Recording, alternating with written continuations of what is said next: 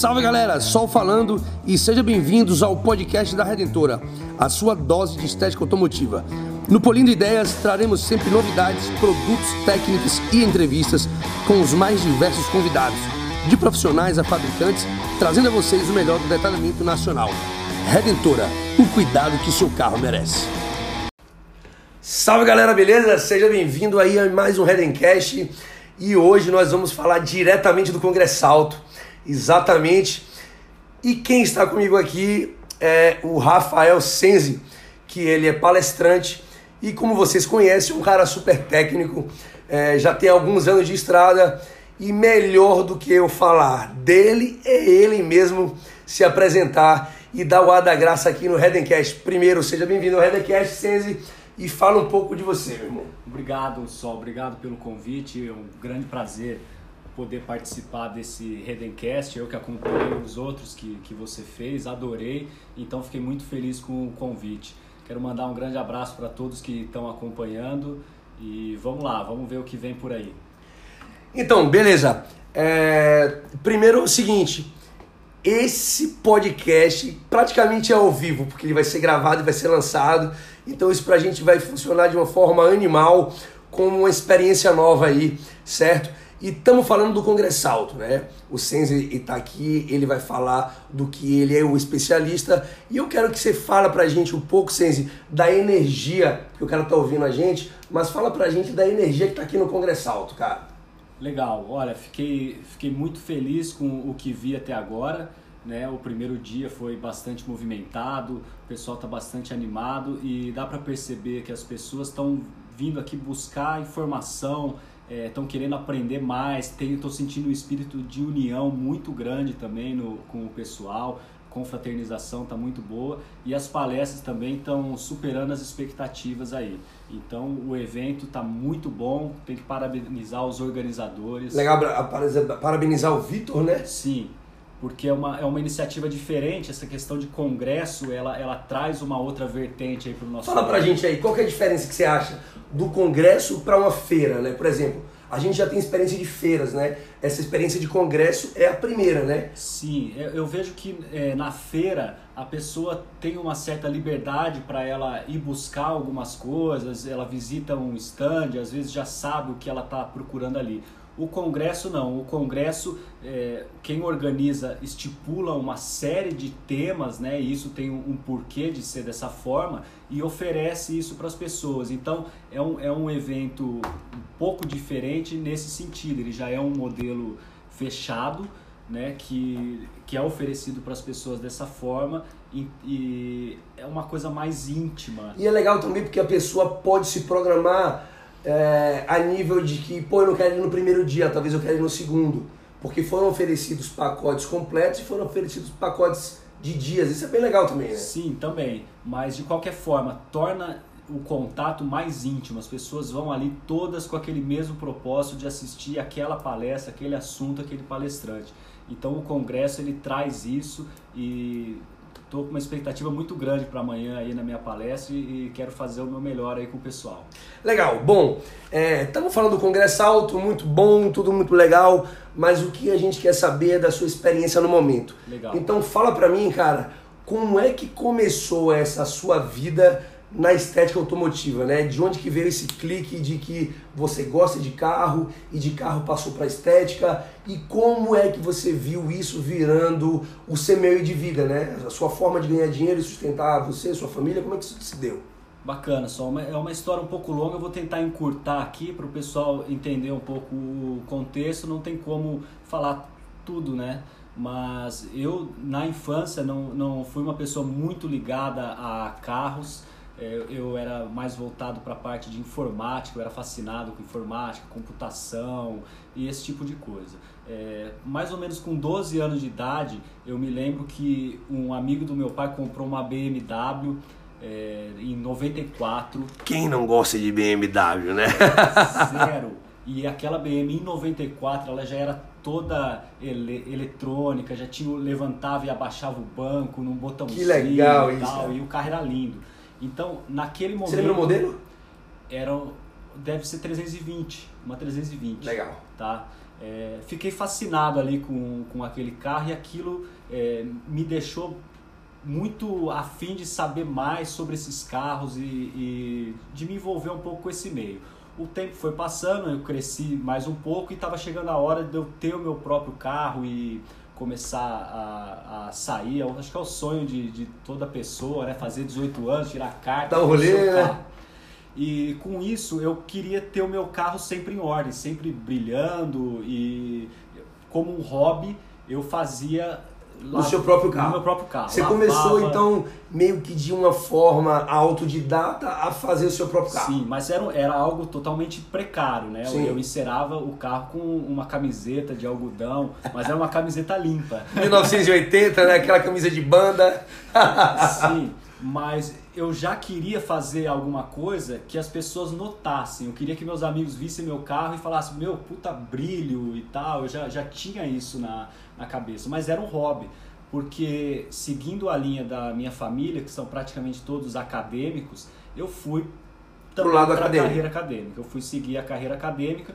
E então, que carreira é essa, Senzi? Eu fui me especializar na área de anatomia humana, fiz meu mestrado em anatomia e cursava doutorado na área de biotecnologia. Foi, Legal. Foi aí que eu, quando eu comecei realmente a trabalhar com os carros de maneira mais direta. Certo. É, houve houveram alguns contratempos, né? Porque essa carreira acadêmica ela foi acontecendo naturalmente, eu me dediquei muito a isso, mas tive é, uma surpresa aí na, na vida que foi uma depressão. Entendi. É, isso apareceu de uma forma inesperada, né? Quantos anos mais ou menos você tinha quando isso tudo aconteceu, Rafa? Olha, vamos colocar na, na mais ou menos em 2010. Certo. Né? Cerca de nove anos. Há nove anos. E esse, isso mudou totalmente a minha vida. Eu não conseguia mais fazer o que eu fazia na, na parte acadêmica. E, na verdade, eu perdi todo o, o o acesso aí social. Eu não saía mais de casa e tive problemas de, é, físicos de saúde, emagrecimento súbito, não conseguia dormir, não conseguia comer. Cara, isso é muito louco, né? Porque o meu pai também ele passou por um processo de depressão e na verdade eu acho que o, o a maior dificuldade da depressão é a própria pessoa entender o que é que ela está passando, Só, né? Para mim isso foi muito difícil porque eu sempre tive uma autoestima muito boa e infelizmente, por um outro lado, é, acabava sendo até um pouco preconceituoso em relação a isso. Então, se alguém me dissesse que tinha depressão, eu era o primeiro a, a criticar, falando, não, vai trabalhar, vai fazer alguma coisa que passa. Você vai carpir, né? Vai carpir, né? Então, assim, e quando aconteceu comigo, foi uma dificuldade muito grande em aceitar que isso estava acontecendo Entendi. Comigo. E só quando eu aceitei que eu consegui é, dar a volta por cima disso, buscar ajuda, procurar um tratamento. Iniciado o tratamento, é, por sorte, o, médico muito competente acertou o meu medicamento rapidamente, teve que ter um acerto de dose ali, mas ele já acertou bem. Então eu já comecei a ter um resultado desse tratamento. Legal. E a primeira coisa que eu me senti motivado a fazer ali foi mexer no meu carro de novo. Falei, eu vou lavar o carro e fazer alguma coisa. Então aquilo é uma atividade física, é uma atividade é, mental, mental, né? E aquilo começou a me, eu me recuperar fazendo Sim, isso. Na verdade, você utilizou o fator fazer o seu carro como uma fisioterapia, tanto para o corpo quanto para a mente, né? Exato. Então vamos dizer também para o carro, tá. porque tá. eu já tinha essa formação.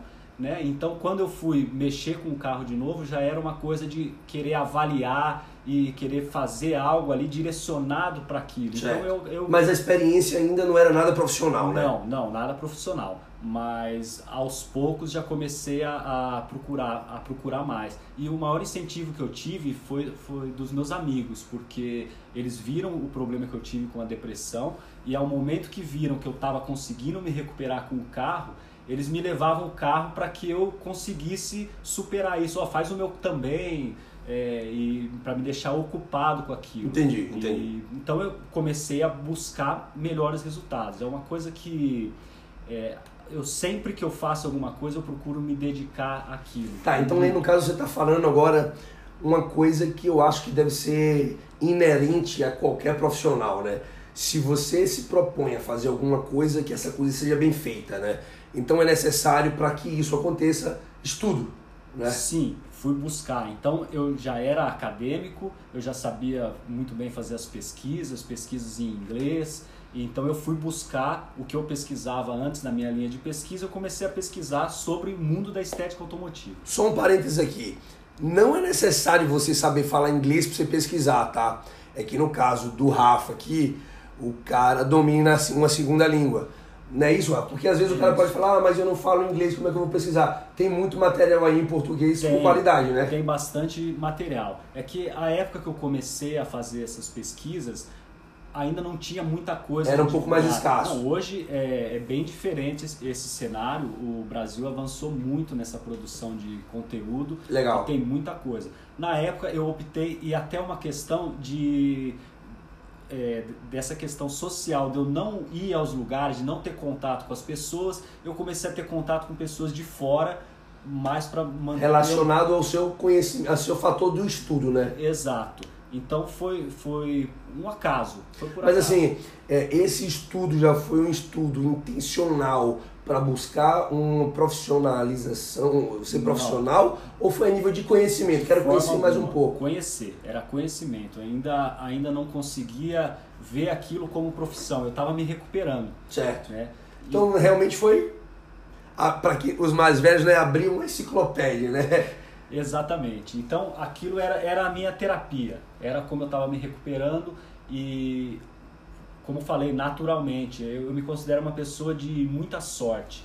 Né? Então as circunstâncias foram sendo favoráveis, eu comecei a apresentar alguns resultados, isso começou a chamar a atenção das pessoas. Esses resultados pessoal, né? dentro da sua casa, com o que você Sim, estudava, que você tinha material, você começou a aplicar isso no que você estava fazendo como uma forma de terapia e começou a ter um resultado profissional, é isso? Exatamente, um resultado é, vou acima até de profissional, porque eu podia me dedicar àquilo e não tinha muito outros compromissos, né? Era algo que eu fazia por amor. Legal. Né? Então. Não que ele não faça hoje, tá? Para os mal intencionados. É, na verdade, assim, a gente, é, eu acho que gente, eu tô até hoje nessa profissão por causa desse amor. Mas quando a gente trabalha profissionalmente com algo, você tem que amar o que você faz, mas você também tem que viver disso, tem que ganhar Legal. dinheiro com isso. E aí, esse, ó, esse cara, eu vou falar, esse cara tá no roteiro, tá? Fica a dica aí, hein? o cara tá no roteiro. Fala pra mim, quando é que você percebeu que esse hobby, que através do seu estudo, do seu conhecimento, já você já entregava um resultado mais do que profissionais? Quando é que você percebeu que isso falou, pô, daqui eu posso começar uma profissão e daqui eu posso começar a ganhar dinheiro? Quando foi que isso aconteceu? Só, é, isso foi pela demanda. A partir do momento que eu tinha já uma agenda para algumas semanas para frente e, e, muita procura, porque estava me destacando, então eu, eu acredito, e, e, até hoje isso, se você quer fazer algo diferente é, e melhor para o seu cliente, o espaço está lá vago esperando alguém se colocar ali. Então tinha um espaço, eu me coloquei ali e aquilo aconteceu assim, muita procura e aí eu já comecei a, a me organizar para fazer disso uma profissão realmente. Tá, mas vamos, vamos, vamos tornar isso mais palpável para o nosso ouvinte, tá? É, quando fala de lavagem, era apenas lavagem ou você já fazia o polimento ou quando que teve esse primeiro contato com tá. a máquina? É, comecei, é, não tinha esse enfoque do detalhamento, não era é, o detalhamento puro, vamos chamar, mas eu já queria fazer algo diferente. A família para mim foi fundamental, né? Eu lembro quando fiz o carro do meu irmão, que viaja muito com, com o carro, eu fazia só a parte externa, eu queria polir o carro, fiz o polimento no carro. Ele foi embora e no dia seguinte eu liguei para ele para perguntar do carro e ele realmente adorou o carro mas ele me fez uma consideração. Ele disse: porém, eu passo a maior parte do meu dia dentro do carro e dentro do carro você não encostou a mão. Então você não atendeu a, a minha necessidade, mas por fora ficou lindo. Então aquilo que ele me, me falou realmente fez com que eu, eu pensasse em fazer algo mais voltado para a necessidade da pessoa do que para aquilo que eu achava que ela precisava. Legal. Então aí cai numa máxima muito importante você precisa vender para o seu cliente a necessidade dele e não a sua necessidade. Exato. É, é muito comum a, a, pessoa querer fazer o carro para a satisfação pessoal dela e muitas vezes não é aquilo que o cliente precisa. Se você, se o cliente tem uma necessidade e você não atende aquela necessidade, é, a chance da insatisfação dele é muito grande e dele não te procurar mais também. Principalmente levando em consideração que você, o seu exemplo, né?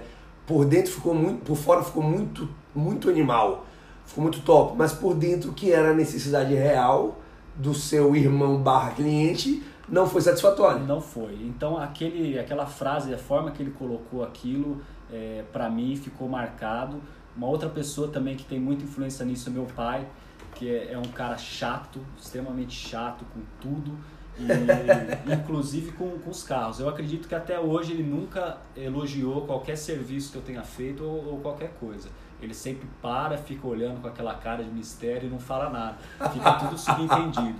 Então isso me ajudou muito, porque eu fazia um carro que eu achava que estava bom, trazia ele para olhar e ele fazia aquela cara. Ele de... era o crivo do serviço, né? Sim, e é, não por mal, porque eu ia procurar e realmente tinham alguns detalhes que, que poderiam ser melhorados. Então Legal. acho que, que isso também foi algo que fez com que eu buscasse. É, eu queria tirar esse elogio do, do meu pai, então eu falei, não vou deixar nada para ele olhar e realmente falar que tá bom. Ele nunca falou. Legal. é pai sendo pai, né? Bom, agora é o seguinte, Rafa. É, a gente está batendo esse papo aqui, trocando essa ideia no Congresso Alto, mas fala mais um pouco daquilo que fez você despontar para o detalhamento, para a estética automotiva, né? que é a sua técnica. Né? É, fala para a gente sobre as máquinas, né? qual a sua preferência, se é, se é que existe preferência entre uma rotação livre ou uma rotação forçada e por quê? Legal, Sol. É, essa questão é, é, bastante complexa. Seria também a gente tem que fazer um podcast qualquer hora falando só dessa, dessa questão das, das máquinas. Tá anotado, hein?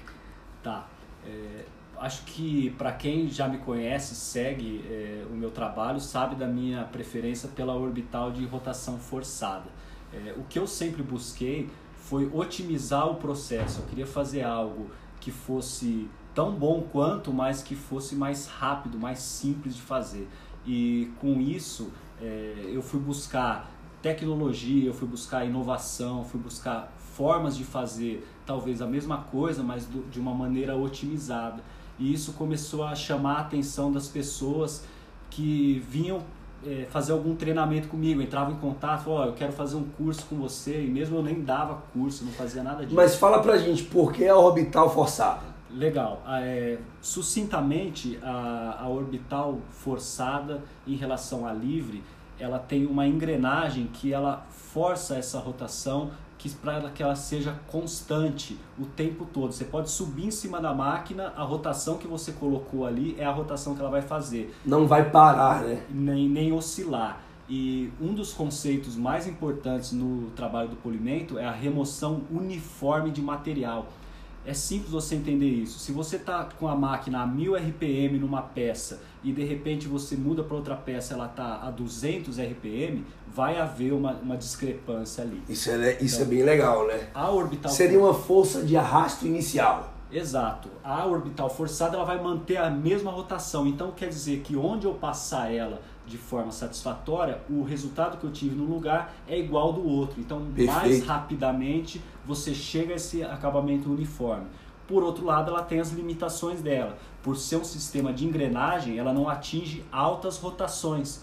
Então, é, vernizes muito duros, é, você não vai conseguir trabalhar tão bem com a orbital forçada e aí você tem que mudar o, o mecanismo da máquina para atingir aquele resultado. Perfeito, muito bom. E fala pra gente um pouco aí também, Senzi, é, sobre suas preferências, né?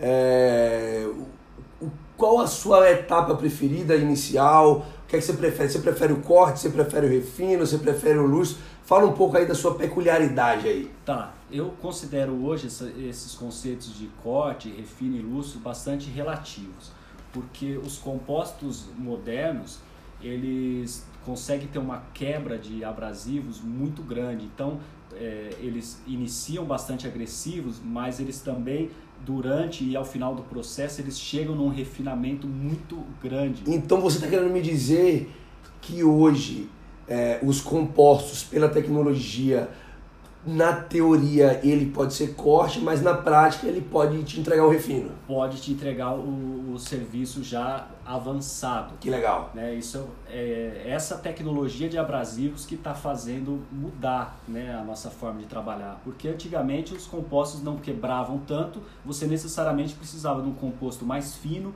e depois um mais fino e depois um mais fino. Perfeito. Então, é, relativizando esses conceitos, eu acredito que o que vai mandar é sempre a dureza do verniz. Então, o que você faz um corte num verniz macio, num verniz duro, ele vai ser refino ou lustro, ele não vai ser corte. Então, eu costumo relativizar bem esses conceitos para que a gente consiga fazer o trabalho com o menor número de etapas possíveis. Não quer dizer que você não vai cair qualquer hora num, em três etapas e quatro etapas. Na receita de bolo, né? Mas, é, no geral, a gente busca reduzir isso aproveitando ao máximo que os compostos, Pode as oferecer, né? e as máquinas têm para oferecer. Tá, então, assim, é, o que você está dizendo para a gente é que o polimento técnico não necessariamente precisa passar por todas as etapas, não, né? Não, não. Na verdade, a gente até debateu esse tópico num, numa live recentemente, em que o cara fez toda a receita do, das etapas é, e até incluiu algumas para querer fazer talvez algo melhor ainda. E você vê o grande equívoco, né? É, reproduzir as etapas para dizer que é um polimento técnico sem uma prévia avaliação do que você está fazendo, na minha opinião, não é técnico. Perfeito. Né? O técnico é aquele que você avalia a situação e desenvolve o melhor procedimento para você fazer resolver aquele caso, seja em uma, duas, três ou quatro etapas, não importa. Mas é mais uma questão de, do que você está fazendo. Simplesmente fazer corte, refino, lustro, super lustro direto, sem pensar no que você está fazendo, não é polimento técnico. Perfeito. Então aí, pessoal, vocês têm essa dúvida aí e sempre ficam debatendo aí o que seria o polimento técnico. Na verdade, o polimento técnico começa na sua cabeça, né? Exato. É uma questão de, de avaliação. Né? Você avaliar o que você tem e aí propor um tratamento adequado para aquela situação. E cada situação vai, ser, vai ter a sua peculiaridade. Não importa se é, é um carro que foi pintado no mesmo dia, na mesma fábrica, para cada um desses carros você vai ter que desenvolver um, um projeto aí de, de trabalho para chegar no resultado. Então é isso, pessoal. Vocês sabem que, na verdade, é, conhecimento nunca é demais, né? Então é super importante a gente está dando valor aí quem pode estar tá trazendo para a gente informações direta ou indiretamente e é para isso que existem os cursos, né? E esse cara que fala com a gente aqui fornece o curso avançado, não é isso, Sense? Fala um pouco para a gente desse curso avançado para a galera aí que, que, que te conhece, que vai ouvir o podcast, que não te conhece e que de repente quer ter uma formação um pouco mais pode procurar você. Fala aí o que é que você esmiuça nisso aí. Tá legal, Sol. É, uma, uma, uma experiência ministrando cursos é, de várias formas. É, nós demoramos um pouco para chegar nesse modelo. O que eu fui percebendo com essa experiência foi que quanto mais conteúdo, mais conceitos eu passava para as pessoas no curso, melhor era o resultado na prática. Então era muito diferente um curso que era totalmente prático. Isso não é uma crítica aos cursos práticos. Lógico, lógico, de forma nenhuma. For, é a minha experiência. E quando eu começava a incluir uma explicação por que aquilo estava acontecendo, por que ele estava fazendo aquilo, o resultado na prática era melhor. E uma associação que nós fizemos de alguns profissionais, eu cito o José Carlos de Goiânia, o Coxa, Ronaldo Maciarelli, em conjunto a gente resolveu fazer é, esse treinamento então que trouxesse muito mais essa parte dos conceitos, do conhecimento, para depois a gente entrar ali na peça cientes do que a gente estava fazendo e aí sim otimizar o, o resultado. Com isso, o profissional sai do nosso treinamento hoje com uma ferramenta que ele vai poder aplicar independente do carro que chegue para ele no, na segunda-feira ali no Porque quando você aprende o conceito é mais fácil de você replicar, né? Exato, a gente tem, tem que dar autonomia pro profissional. É, ele não pode fazer um treinamento comigo e a cada carro que entrar ele me ligar e falar qual setup eu vou usar nesse carro. Que é o que acontece bastante, né? Acontece. É, é, claro que a gente tem um acompanhamento pós-curso contínuo, eu estou junto com, com meus alunos, mas eles sabem dessa autonomia que eu gosto de passar para eles. E o resultado é realmente da forma esperada. Ele tem plena capacidade de raciocinar, de enfrentar os problemas, porque ele sabe o que está acontecendo e Legal. não simplesmente que a boina tal com o produto tal.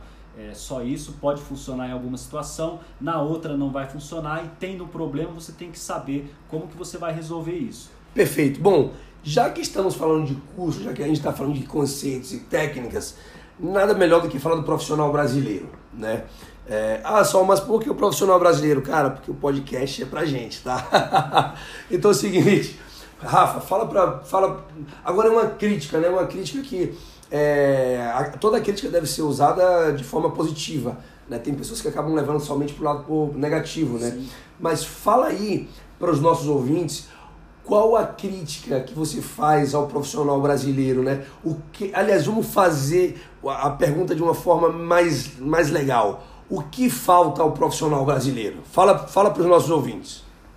Legal. Só acho que é difícil eu isolar um único fator, né? É, porque cada caso vai, vai ser um caso. Tem pessoas com mais ou menos dificuldades em, em alguma área. Mas eu, eu acredito que é, na, no meu conceito que eu vejo, falta um pouco da questão da gestão do negócio. Perfeito. É entender que por mais técnicas que você tenha, por melhor polidor que você seja, se você não consegue ganhar dinheiro com isso, eu, é um negócio fadado ao fracasso. Então essa questão de gestão do negócio, saber é, gerenciar, né, saber o que é uma que, que o seu negócio é uma empresa e se profissionalizar nesse sentido, eu acho que, que é algo né, não é, os profissionais eles, eles vão para aquele lado da paixão que é o que move a gente sem dúvida sem dúvida mas só que passa um tempo e o negócio começa a crescer ele tem que se profissionalizar só na paixão não, não é fácil levar para é, frente. Até porque, por exemplo, é, é através da paixão que você às vezes resolve trocar de produto, né? E aí, se você toda vez começa a trocar o produto, trocar o produto, trocar o produto, quando você olhar para dentro do seu estoque, você tem mais produto do que carro para fazer, Sim, né? viram, alguns viram até colecionadores como um hobby, né? E claro, a gente tem que saber diferenciar isso. Na minha opinião, você tem que ter uma marca de produto que você gosta e trabalhar sempre com ele, entender o seu produto, conhecer o seu produto e saber trabalhar com ele. Se cada situação você querer mudar a marca do produto e inventar coisa nova, se der algum problema, você fica perdido. Você não tem. É... Rotas de escape, né? Exato. Então você tem que conhecer muito bem o seu produto. Porque a variação que vai vir para você é o tipo de verniz. Se você variar sempre o produto, a boina, a máquina, você está incluindo muito mais variáveis que em situações simples, tudo bem, mas em situações mais complexas, e a gente não pode prever as situações, porque às vezes elas podem nunca acontecer e outras vezes, como já vi acontecer, ela pode acontecer com muita frequência. Como um caso de um, um colega de, de profissão que ele pegou uma sequência de cinco carros, os cinco carros mais duros que eu já vi é, essas pinturas. Então, assim, foram na sequência, um atrás do outro. Ele me ligou no primeiro carro, falou: olha, o verniz está muito difícil de cortar. Eu fui até lá realmente muito duro. Mas disse para ele: é um caso esporádico, o verniz nem sempre é tão duro assim os próximos foram, foram piores. então, assim, a, escala, a escala só foi piorando. Só, então assim, a, a gente não pode ficar na mão do acaso. Então eu acredito muito na questão de padronização, porque aí você consegue resolver os problemas com muito mais facilidade. Legal, muito bom. Agora vamos falar sobre uma coisa, porque assim, é, eu entendo o que você falou do profissional em relação ao gerir, gerir um negócio que eu acho uma coisa super válida, né? Não adianta você começar a trabalhar na sua garagem depois você vai para um local maior que dá para dois ou três carros, se você não sabe calcular a sua hora homem, né? Se você não, não sabe calcular o seu dia de trabalho. Sim, quanto custa um funcionário, quanto custa o seu produto, é, todo esse tipo de coisa é o que vai fazer a diferença entre. É, por exemplo, é, lá na Redentora é, aconteceu um caso muito engraçado com a gente. É, e quem ri não vai mais ouvir o podcast, tá? Quando a gente comprou o infravermelho, é, o painel de infra, e a gente fez, fez alguns carros e a gente estava fazendo uma filmagem lá na Redentora. né? E o, o cinegrafista, ele sugeriu pra gente que a gente ligasse o infra, porque a luz amarela era muito bonito. Era muito bonita, né? E no final do mês a gente teve um acréscimo de quase 400 reais. Porque o infravermelho ligado consome muita energia. Sim, né? sim, exatamente. Tudo isso tem que entrar ali na, na ponta do lápis. É, tem que saber quanto custa um funcionário. É, não é, ah, eu pago mil por mês. Não, seu funcionário não custa mil por mês. Tem toda uma questão é, aí de. É, é, muito grande, é muito maior essa, essa conta do que somente o salário. É muito maior, né? E também profissionalizar até nesse sentido. É, registrar todo mundo certinho, fazer Legal. as coisas com nota, preparar toda a questão é, ambiental ali, que, que você tem que É, então, descarte de era, produtos, e outra coisa é isso que eu queria falar também, por exemplo, também não, mas não adianta nada, o cara tá todo desse jeito, né? Tá tudo certo, tá tudo regulamentado, é, faz o descarte do produto, faz, faz é, falando de lava-jato também, né? O cara tem a caixa separadora de Sim, óleo, sim. de água, de terra, que é muito importante ter. Só que aí o cliente chega lá com o carro, o cara tá lá com uma calça jeans furada, toda remendada, um calção jeans todo lascado. Não é porque o cara não pode comprar, não, muito pelo contrário, é porque ele se sente à vontade e atender um cliente de chinelo. Né? O que é que você acha disso? Porque eu acho que isso faz parte de você se profissionalizar. Uma coisa é você fazer isso na sua casa, com suas portas fechadas, porque é seu. Outra coisa é você levar isso a âmbito profissional, né? Sim, acho que a primeira coisa que vem na, na minha cabeça numa questão dessa é a questão da segurança. Então, é, normas de segurança, você não pode trabalhar com esses equipamentos, esse maquinário, com risco de acidentes, sem as devidas proteções. É, o calçado é uma delas. Uma outra questão que, que me vem aqui é que o nosso mercado ele é direcionado para um tipo de público mais exigente, né? O, o cara que vai pagar mais nesse serviço é um, é um cara mais exigente e esse cara ele acaba é, observando a postura do profissional. Então eu eu não vou julgar ninguém por usar o chinelo ou esse tipo de coisa. Eu acho que assim a gente com roupa, sem roupa, continua tendo a nossa essência. Mas Correto. é importantíssimo você transmitir para o seu cliente é, Uma seu- credibilidade. uma credibilidade nesse sentido. De novo, não, não, não sei se é correto, excluída a questão da segurança, como eu citei, julgar as pessoas pela forma que elas se vestem. Teve o caso do seu, o caso do seu amigo que faleceu, não teve? Sim, é um acidente gravíssimo que aconteceu por, por não observância dessas normas aí de segurança. Um nosso colega querido de, de profissão que foi teve sofreu um choque durante uma lavação do carro e, e chegou a vir a óbito. Então isso é, é, é bem evidente o que pode acontecer. A gente tem que, além de tudo, cuidar da segurança. Exatamente, pô, muito legal isso. É, mais uma vez, e, importante falar, ninguém aqui está julgando ninguém, né? A- a- nós estamos levantando questões, né, que às vezes a gente pode parecer normal, mas não é normal. E quando a gente começa a expor, as pessoas que ouvem a gente acabam falando, pô, é verdade, né? Às vezes eu nunca prestei atenção a esse tipo de, de segurança e esse tipo de apresentação, né? Sim, o, o cliente, muitas vezes de carros de, de alto padrão, eles acabam criando até uma identidade com você. Ele vai, não passa no local, o cara tá todo sujo, todo mal vestido, ele chega em você e você tem uma apresentação diferente, depois você vai ter que sustentar isso fazendo o melhor trabalho. Mas a primeira impressão que você vai causar nesse cliente é, pô, esse cara é diferente. E uma coisa que eu falo, sabe que é a essência? É o seguinte, é, como você falou, né? O, o, o cliente que acaba consumindo a estética, né? o, detalhamento automotivo, geralmente é um cliente que tem um poder financeiro bem maior, né? E o que a gente faz é luxo. E o luxo tem que ser criado uma necessidade, porque o luxo, na verdade, não é necessário. Né? Se você cria isso com a má imagem, é mais fácil de se desfazer, correto? Sem dúvida alguma, isso com tudo, né? Até a a questão da forma que você toca no carro, a forma que você avalia o carro, a forma que você conversa com, com o cliente, porque muitas vezes ele vai deixar um bem na sua mão ali, que tem um valor acima de um milhão de reais. É. E ah, eles não deixam isso na, na mão de qualquer um. É importante que, que você consiga transmitir essa credibilidade, essa confiança para o cliente em todos os sentidos. Legal. Ô Senzi, agora vamos falar de uma coisa que permeia, né? A gente até meio que falou um pouco sobre isso, mas a gente foi tomando outros caminhos, mas eu vou falar, meu, parabéns pro Senzi, porque o cara tá aí no roteiro certinho. Fala pra gente aí, cara, é, o que que você acha da indústria nacional, né? Por que, por que, que eu, fa eu faço essa pergunta para todo mundo?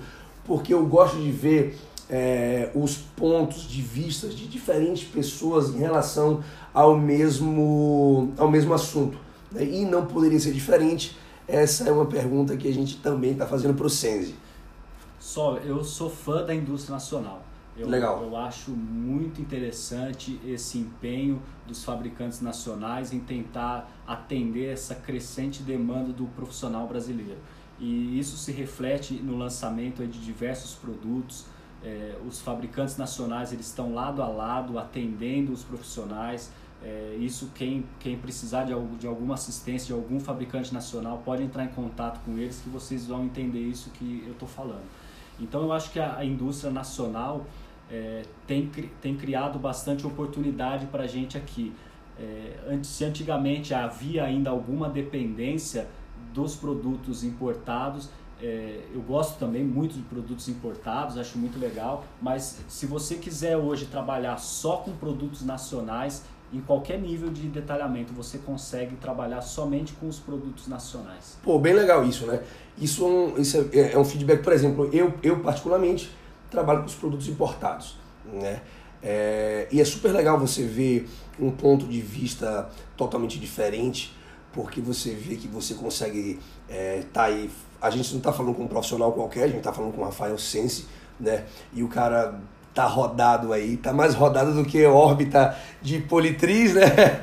E o cara consegue é, o cara consegue ter um bom nível de entrega de serviço utilizando os produtos nacionais. Então a gente a gente está tá um, num bom caminho. Tá, só porque principalmente o fabricante nacional ele tem ouvido mais o profissional. Ah, então, isso é uma coisa muito positiva, né? Diferencia, né? Porque o nosso mercado é diferente do mercado lá de fora. Apesar da, das superfícies serem similares, o mercado é outro. Então eu vejo o consumidor brasileiro hoje como um consumidor muito exigente. Digo isso do nosso cliente então a gente tem muitas necessidades e os fabricantes nacionais eles não economizam em entrar em contato com os profissionais, entender essa necessidade e desenvolver com base naquilo que a gente Pô, precisa. Isso é bem legal, porque por exemplo assim, tem marcas que eu chamo de marcas seculares, né? Que são as grandes marcas aí, é, quase todas americanas, que já existem no mercado há mais de 50, mais de 60 anos.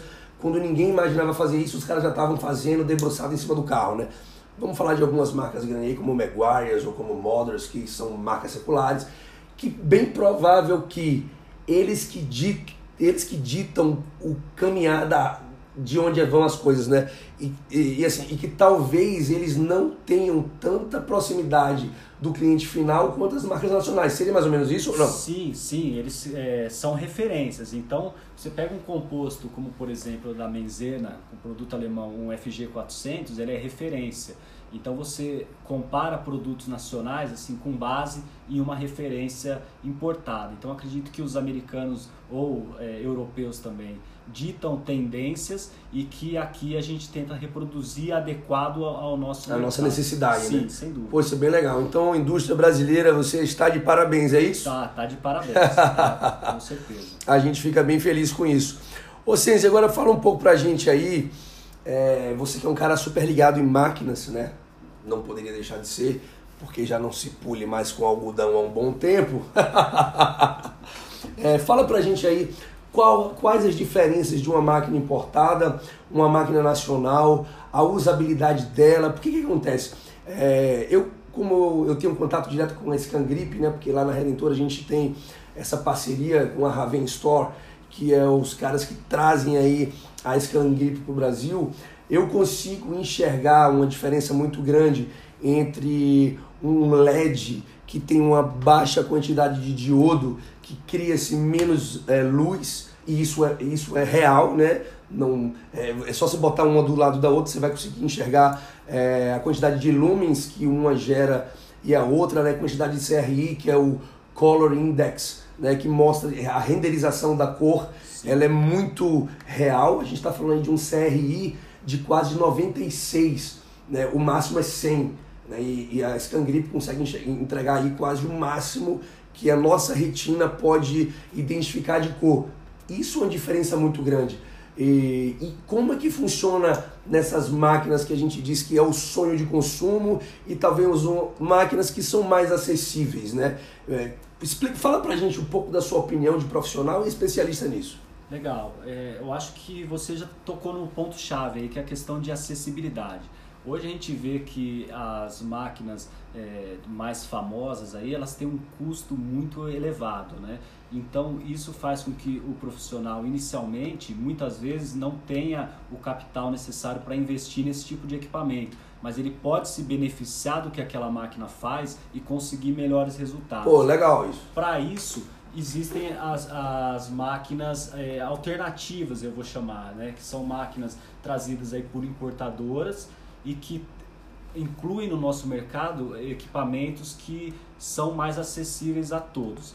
É, a diferença principal, eu acredito, é na questão da intensidade do uso. Né? As máquinas paralelas, se você é, quiser forçar muito elas e usar elas, é, maltratá-las, né? eu acho que elas não, não foram feitas para isso. Apesar de que tenho é, acompanhado alguns profissionais que inclusive fizeram o meu treinamento, que trabalham somente com essas máquinas ainda e não viram a necessidade de migrar para um equipamento é, premium, vamos, vamos chamar dessa forma. Porque o uso deles é, é, dessa forma, ela não é a máquina principal, ela é um acessório. Perfeito. É, se você for usar a máquina para ficar em cima dela ali 10, 12 horas por dia, todo dia, polir vários carros, aí você tem que considerar comprar um, um equipamento mais sólido. Tá? Mas isso é você que vai ter que avaliar a sua necessidade. Existem, existem negócios de negócios, né? Existe o cara que faz dois carros por semana, existe o cara que faz 20 carros por semana. Então você tem que avaliar aí o seu custo-benefício, porque às vezes o que parece caro pode sair barato e o que é barato Exato, pode sair caro. Não, né? Essa questão do, do, do custo-benefício é uma outra matemática que as pessoas têm que aprender a fazer, porque olham muito para o que a gente chama preço de face do produto. Então olha aquele produto, nossa, caro mas é, você já viu o rendimento desse produto, você já viu quantos carros você faz, qual o custo por carro, e volta para aquela questão que a gente falou da, da, do profissionalismo do negócio. Profissionalizar o negócio envolve tudo isso, é você não olhar um produto pelo que custa na prateleira, mas o que ele custa dentro do seu serviço. Pô, bem legal. Estamos é, falando aqui diretamente de Salvador, Bahia. A vista aqui, um mar lindo, né? É, o congresso está chegando aí no segundo dia. Esse cara que está falando com vocês hoje aqui com exclusividade para o Redencast vai ter uma palestra amanhã que eu acredito que vai ser um divisor de águas para muita gente, né? Porque existem conceitos que na verdade o pessoal nem conhece, né? Apesar de trabalhar que na área, mas que não conhece. E eu queria aí uma, uma consideração final desse cara aí que passou aí com a gente quase uma hora falando sobre a experiência dele. Fala pra gente onde o pessoal pode te achar, Rafa. Fala pra gente sua rede social. E fala pra gente aí o que é que você achou desse Cash, cara. Legal. Sol, é, eu sigo seu trabalho já há um bom tempo, sou fã. Então, para mim é uma grande honra poder participar desse, dessa iniciativa sua do, do Redencast. Fico bastante feliz. Espero que tenha conseguido responder aí as questões da, da forma esperada. É, eu, quem me conhece sabe que eu passo, eu preciso de algumas horas para poder desenvolver, né? essa coisa mais rápida, mais dinâmica não, não é muito comigo. Quem tiver interesse aí em seguir o meu trabalho, me encontra nas redes sociais sobre meu, sob meu nome Rafael Senzi, ou no Instagram ou no Facebook. Tenho o canal no YouTube também, com, com as lives que eu faço entrevistando profissionais ou então trazendo algum conteúdo. Estou é, numa expectativa muito grande para amanhã.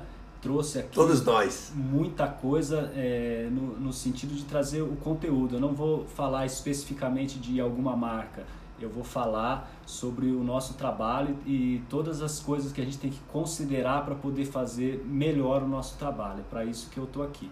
Pô, então aí, quem falou com vocês foi o Rafael Senzi, mais rodado do que disco de Politriz. Essa piada foi boa, a gente vai repetir algumas vezes, tá? e a gente se despede, Rafa, muito obrigado pela sua presença, foi uma ah. satisfação. E só para não perder o costume, Redentora, o cuidado que seu carro merece. Fui! Porra.